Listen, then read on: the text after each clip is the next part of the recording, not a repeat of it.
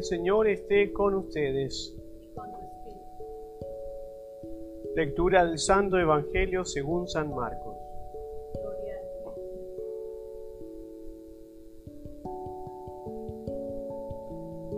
En aquel tiempo se apareció Jesús a los once y les dijo, vayan por el mundo entero y proclamen el Evangelio a toda la creación.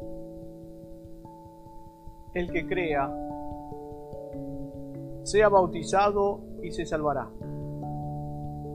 El que no crea, será condenado. A los que crean les acompañarán estos signos. Echarán demonios en mi nombre. Hablarán lenguas nuevas. Cogerán serpientes en sus manos. Y si beben un veneno mortal, no los matará. Impondrán las manos a los enfermos y quedarán sanos. Después de hablarles, el Señor Jesús fue elevado al cielo y se sentó a la derecha de Dios. Ellos se fueron a predicar el Evangelio por todas las naciones. Y el Señor confirmaba la palabra con las señales que los acompañaban. Palabra del Señor. Gloria a ti, Señor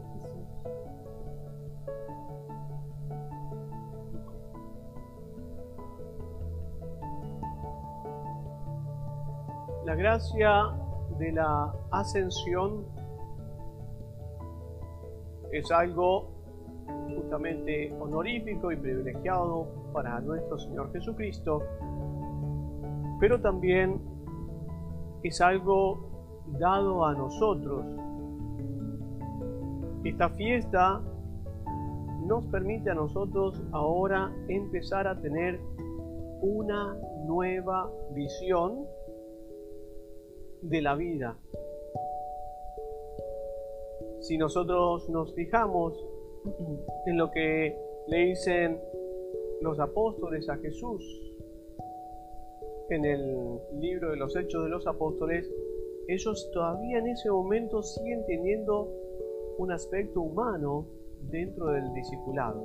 Es ahora que vas a restablecer el reino de, los, el reino de Israel. Jesucristo le dice, no les corresponde a ustedes pero ustedes vayan y prediquen esto. Hay una de las oraciones que hacemos en la iglesia en este día, que nos corresponde a nosotros los sacerdotes, donde dice, Señor, te damos gracias por la bendición o por la gracia que nos has dado de poder celebrar cosas divinas. ¿Qué es lo que estamos intentando mostrar? Que justamente Jesucristo les pide, quédense en Jerusalén hasta que reciban el Espíritu Santo, porque en ese momento es como si les va a abrir la cabeza, les va a poder dejar ver las cosas de otra manera, cuando personas que no tienen esta gracia del Espíritu Santo no tienen esta concepción. No es solamente que no tengan fe, sino es que no tengan el Espíritu Santo. Hay mucha gente que cree en Cristo, pero no todos tienen el Espíritu Santo. Y eso es una gracia totalmente particular y es un privilegio que en el misterio insondable de la misericordia de Dios nos ha elegido a nosotros. Porque tantos que no creen, tantos que creen a su modo, y otros que por el Espíritu Santo entienden Y esa es la gracia que Jesucristo les da. Y se les abrió la mente para que entendieran todo. El Espíritu Santo les hará conocer la verdad. Y esa gracia nos viene por la ascensión de Jesucristo a los cielos. Porque ya hacer la cabeza, la que se encuentra en la plenitud eterna de la presencia del Padre, le permite al cuerpo, que es la iglesia, empezar a recibir los efectos, aun cuando sigamos siendo nosotros temporales, ya tenemos una participación de ello. Y nos permite a nosotros vivir, participar y dar gracias por las cosas divinas. Es decir, que el verdadero discípulo de Cristo ahora tiene algo que otro discípulo que no es de Cristo, aunque cree en Cristo, y de otras personas que no creen en Cristo, no lo pueden celebrar. Celebramos cosas divinas. Ellos no lo entienden a eso. Hay mucha gente que muchas veces trata de disminuir el poder que tiene nuestras celebraciones. Nosotros tenemos un plus y eso se debe a la ascensión del Señor. Si yo no me voy, no les enviaré el Espíritu para que les haga entender todo. Esa gracia es mostrar que justamente la humanidad tiene la capacidad de la divinidad no solamente cuando la encarnación de Cristo se dio, es que la divinidad tiene la capacidad de asumir la humanidad. Pero en el momento de la ascensión y la presencia de Cristo ante el Padre, hace mostrar que la humanidad es capaz de estar, de entender y de vivir con la divinidad. Pero eso no lo recibe cualquiera lo reciben solo los discípulos, los elegidos por Él. Los que ahora empiezan a manifestar de distintas maneras este acto de celebrar las cosas divinas. Van a poder curar y echar demonios. ¿Cuántas veces ustedes, cuando se han dejado guiar por el Espíritu Santo, han podido guiar a personas a que salgan de esa esclavitud. Beberán veneno y no morirán.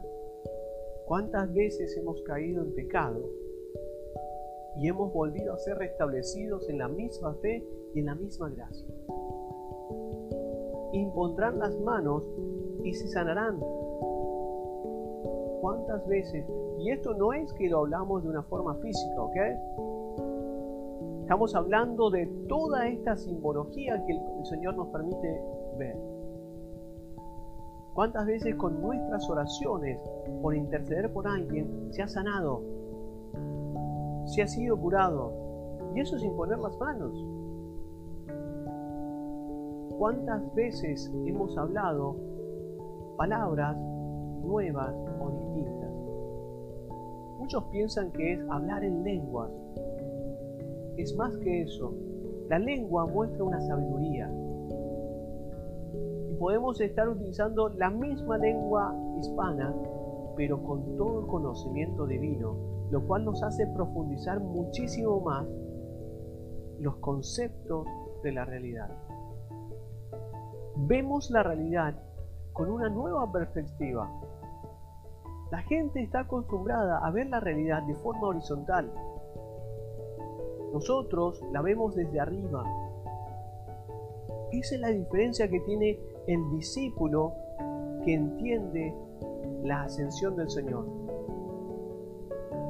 Y el Señor nos dice, no es el reino de Israel para establecerse sobre la tierra temporalmente y para este lugar. Porque muchas veces se nos pueden confundir las cosas y necesitamos que el Espíritu de verdad nos inspire y nos traiga al verdadero sentido de las cosas. Por eso cuando Santa María Magdalena lo ve al Señor resucitado, es la victoria sobre el mal. Esa victoria que ya había empezado con la pasión, ahora es confirmada con la resurrección.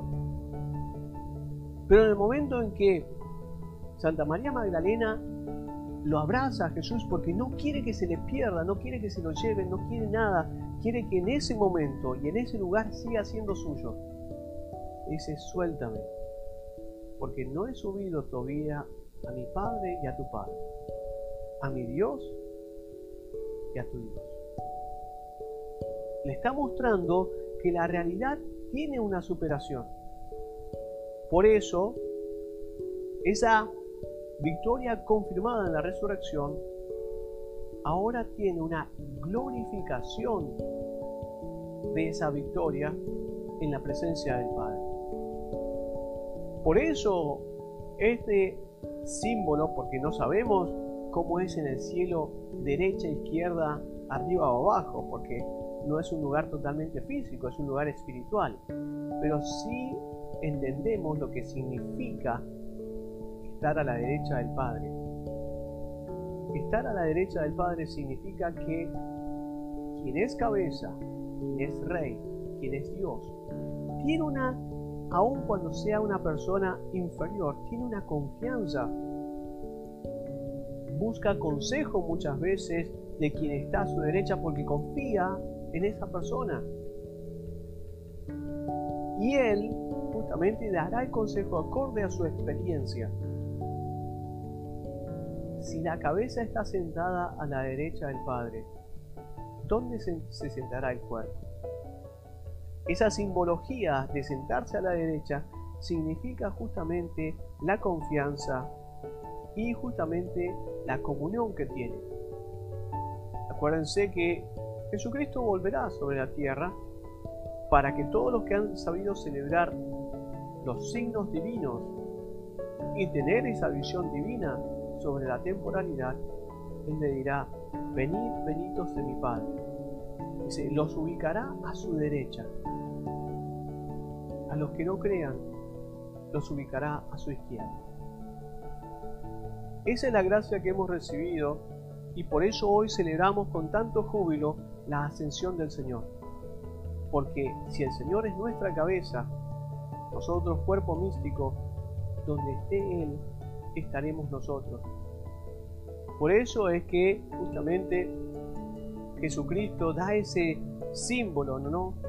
De donde está el cuerpo, están los buitres. Nos vamos a alimentar de algo porque sabemos, tenemos un buen olfato. A kilómetros el buitre puede oler dónde hay carne. Nosotros también. Nosotros sabemos dónde está nuestro Señor. Y por eso hoy, en esa ascensión que ha hecho el Señor, ya nos empieza a decir a dónde iremos si hacemos lo que tenemos que hacer. Vayan y evangelicen. Proclamen el Evangelio. Es decir, tienen que vivir los signos divinos. Las personas que no tienen fe no viven la divinidad.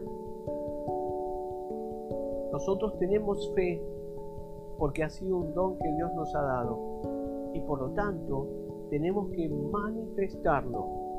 Tenemos que vivir la divinidad que el Señor nos permite vivir. Y muchas veces seremos desafiados, pero nunca tengan miedo, porque ni aun el veneno los va a matar. Ustedes han recibido el antídoto para llegar a la eternidad. Sean fieles a esa gracia y el Señor los hará ascender. Serán asumidos por Él como la Virgen. Y ese privilegio y esa gracia es para los elegidos del Señor que se han mantenido fieles a predicar el Evangelio hasta el fin de la vida.